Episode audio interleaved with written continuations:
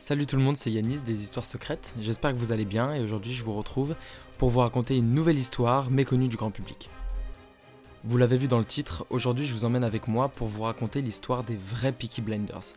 Je sais pas si vous êtes fan de la série, moi je le suis, alors aujourd'hui j'avais vraiment envie de démêler le, la réalité de la fiction et euh, vous présenter les vrais membres du gang de Birmingham.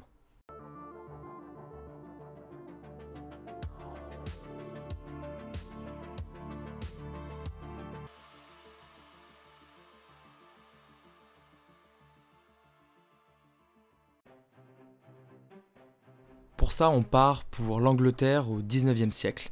À l'époque, il y a une énorme révolution industrielle qui se met en place euh, en Angleterre, avec euh, énormément de changements sociétaux qui rendent la vie des habitants très très dure.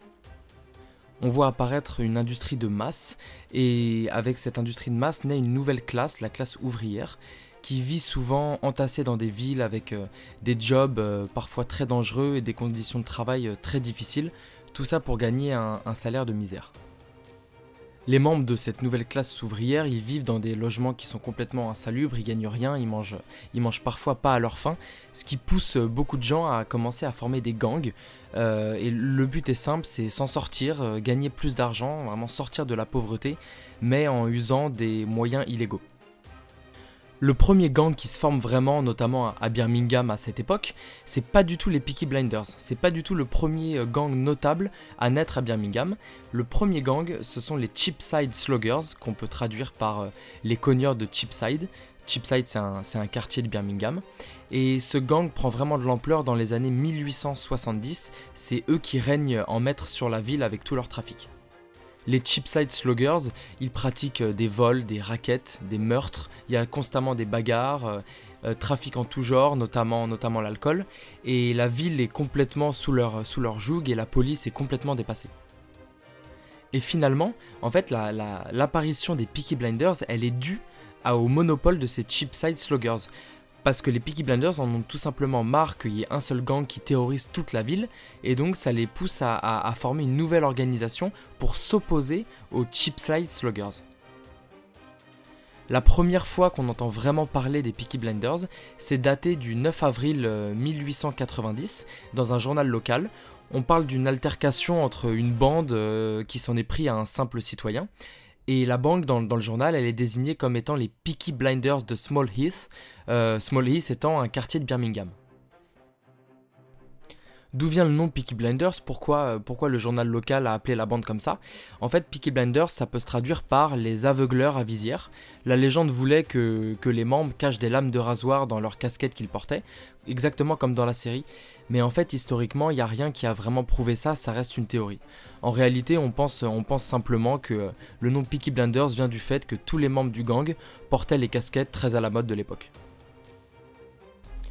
À partir de 1890 jusqu'à à peu près 1910, donc environ pendant 20 ans, c'est les Peaky Blinders qui, ont pris le pas sur les Cheapside Sluggers et qui règnent à Birmingham, jusqu'à se faire à leur tour détrôner par un autre gang. Alors il y a d'autres raisons à ça, pourquoi il y a du déclin euh, des Peaky Blinders dans les années 1910. Donc il y a un autre gang avec qui ils s'affrontent qui prend le pas sur eux, mais aussi euh, la société change de nouveau. C'est-à-dire qu'il y a des sanctions judiciaires beaucoup plus sévères qui arrivent contre les membres du gang. Donc euh, il y a beaucoup de, beaucoup de membres qui finissent en prison et qui arrêtent leurs activités illégales. Mais il y a aussi beaucoup plus de, de jeunes qui vont à l'école et qui pratiquent la bagarre, la boxe dans des clubs plutôt que dans la rue. À cause de tout ça, le gang perd beaucoup d'importance parce que il y avait beaucoup de, membres très très jeunes, il y a eu des arrestations de gamins de 12 ou 13 ans parmi les Peaky Blenders, et à partir des années 1910, euh, ces gamins commencent à aller à l'école, donc il y a tout simplement moins de bras dans le, dans le gang. À partir de 1910, l'autorité des Peaky Blenders décline jusqu'aux années 1920 environ, où le gang euh, disparaît peu à peu. Les membres principaux apparemment se seraient, euh, installés à la campagne euh, face à un gang rival certainement italien qui aurait revendiqué leur territoire. En réalité, c'est à peu près toutes les infos qu'on a sur les, sur les Peaky Blinders. On connaît seulement quelques noms, par exemple, je peux vous citer Harry Fowler, euh, Ernest Bales, Stéphane Makiki et, euh, et, Thomas Gilbert comme membres notables. C'est certainement les mafieux les plus influents. Mais sinon, il n'y a quasiment aucune trace d'eux ou de leurs activités. On peut simplement supposer euh, qu'ils s'adonnaient à des raquettes des vols comme le faisaient les, les Cheapside Sloggers, mais en réalité, on n'a que très peu d'informations.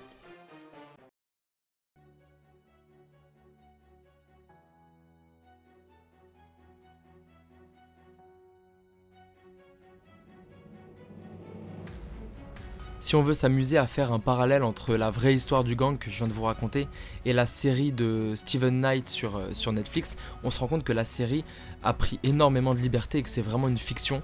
Euh, la première raison à ça, c'est que la série fait apparaître les Peaky Blinders, donc toute la famille Shelby, seulement après la Première Guerre mondiale, donc à partir des années 1919 alors qu'en réalité, comme je vous l'ai raconté, les vrais Peaky Blenders étaient actifs dès les années 1890 jusqu'aux années 1910-1920.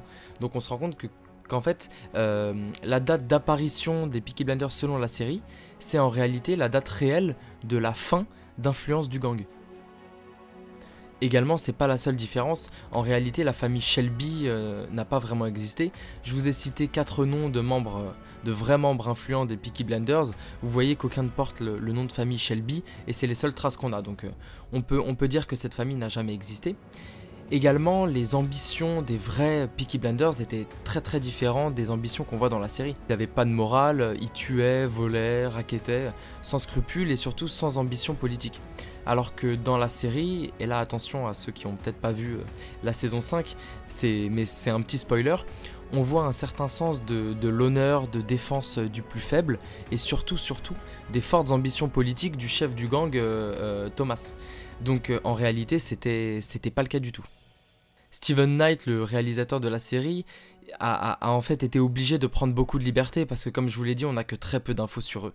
Mais il y a quand même eu un déclencheur sur euh, pourquoi il a fait la série. En fait, Steven Knight, le réalisateur, a des anciens, euh, membres de sa famille qui faisaient partie des Peaky Blinders et il se souvient que son grand-père lui a raconté, euh, avoir porté des mots, avoir passé des messages pour les Peaky Blinders.